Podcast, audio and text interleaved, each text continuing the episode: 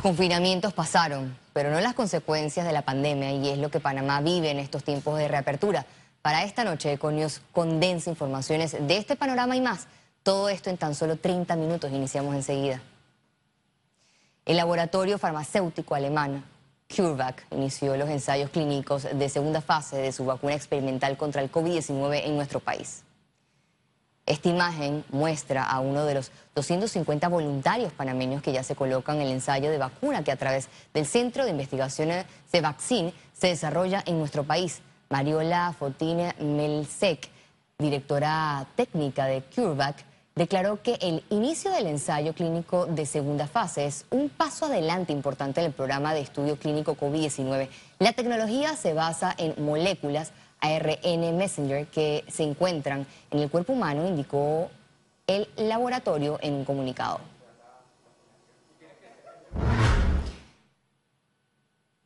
El director del programa ampliado de inmunización explicó el plan para la adquisición de la vacuna contra el COVID-19 en Panamá, que constará en primera instancia del 20% de la población. Cada país tenía que dar un abono del 15% en base a la población que seleccionó. Panamá seleccionó un 13% que representa aproximadamente 556.205 personas pero para esa tenemos que comprar dos dosis.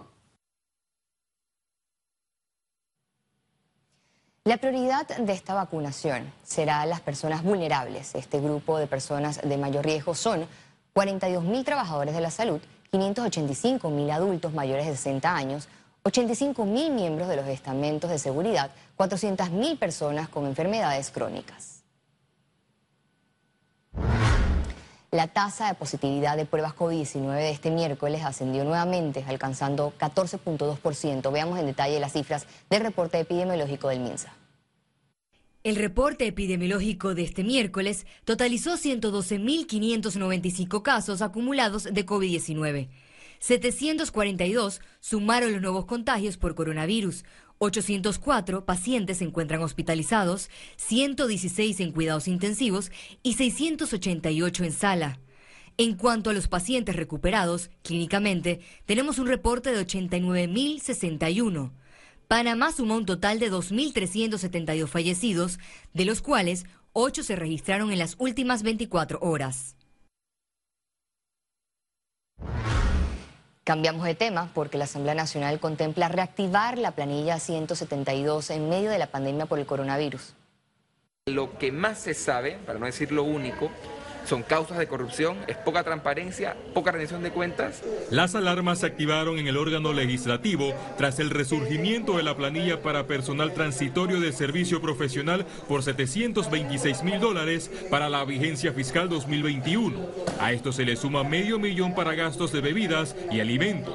Los diputados de la Asamblea Nacional no debemos contratar personal para funciones ajenas a la que la Constitución con claridad nos establece. El problema es que tú estés contratado y no estás haciendo tu trabajo, o estás trabajando en una cosa que no te corresponde, o estás trabajando en la finca de alguien. La gestión del diputado Marcos Castillero está en el ojo de la tormenta por incrementar el presupuesto a 107 millones de dólares. La duda que yo tengo es, bueno, ¿va a estar la Contraloría encima cuando se reactiven algunas de las planillas? Eso entonces está por verse. Contratar más personal creo que no es prudente, más bien lo que tiene que existir es una contención. Pero la gran pregunta es, ¿A quiénes contratarán en la planilla 172? La cual se denominó en su momento botellas legislativas. O usted se fija en, en, la planilla y usted se dará cuenta que hay también ex legisladores, ex diputados, yo no entiendo qué hacen allí, yo nunca los veo, nunca los veo. En el pasado quinquenio, diputados opositores y oficialistas fueron denunciados a causa del mal uso de la planilla 172 por delitos contra la administración pública, orden económico y blanqueo de capitales. Félix Antonio Chávez, Econius. La Asamblea Nacional prohijó los proyectos de ley que crean más corregimientos en el territorio nacional. El acto contó con el visto bueno de los diputados de la Comisión de Asuntos Indígenas. En total son dos proyectos. El primero contempla 11 nuevos corregimientos en la comarca Nuevo Bulé y el segundo, cuatro nuevos corregimientos en la comarca Cunayala. A pesar de los cuestionamientos, la Asamblea avanza con más iniciativas similares que generarán gastos para el Estado.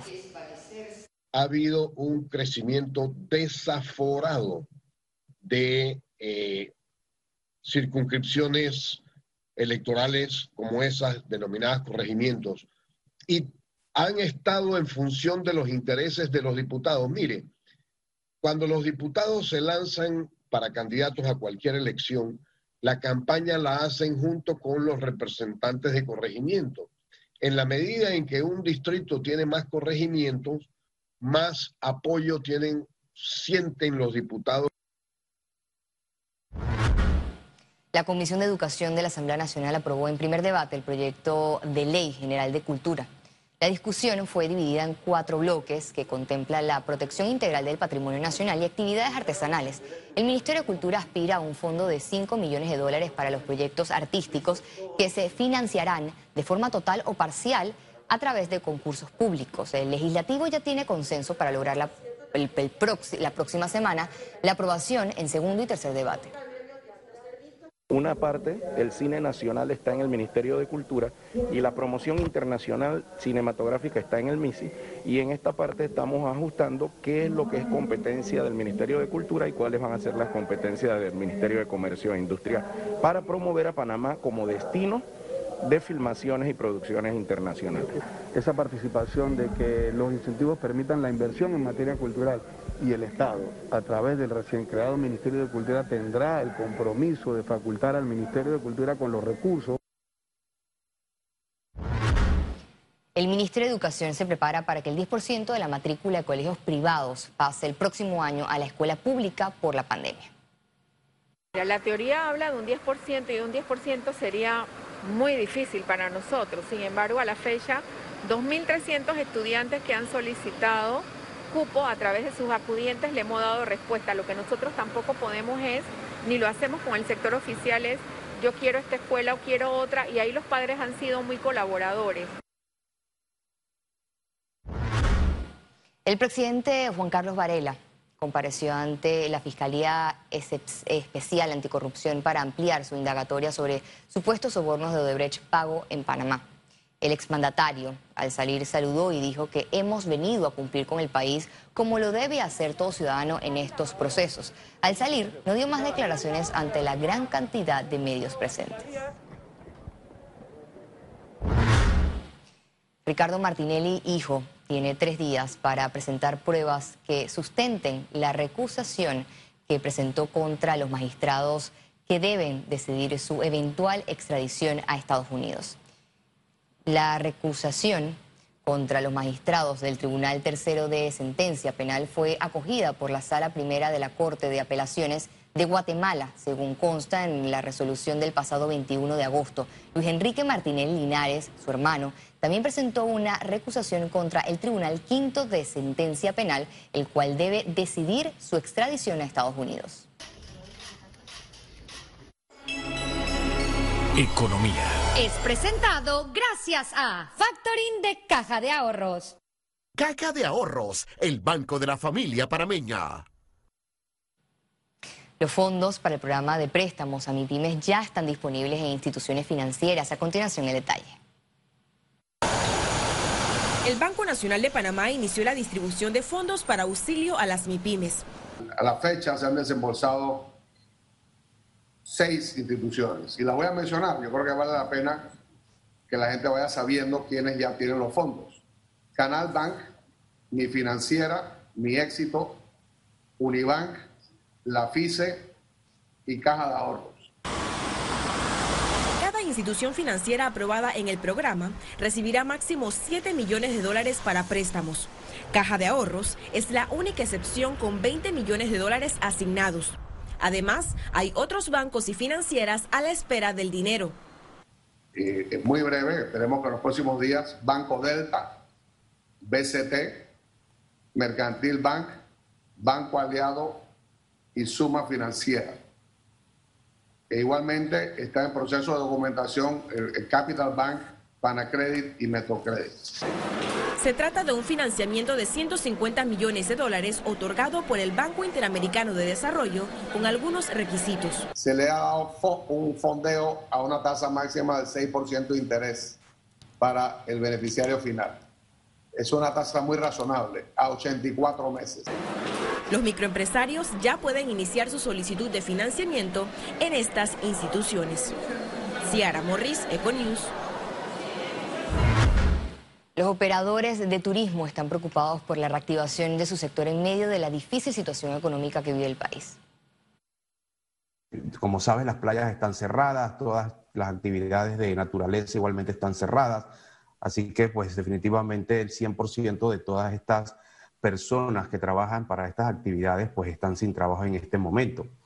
Y definitivamente el turismo nacional, si bien es el que va a poder reactivar esto, el, grueso o lo que se espera es que llegue un turismo internacional para poder realmente pues darle beneficio a las industrias o a las empresas que se dedican a lo que es el turismo.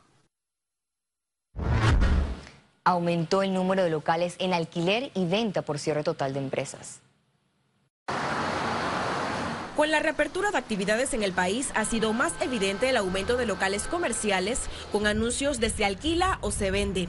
Seis meses de cierre fueron insostenibles para los negocios y más para los arrendadores que no lograron acuerdos con sus arrendatarios.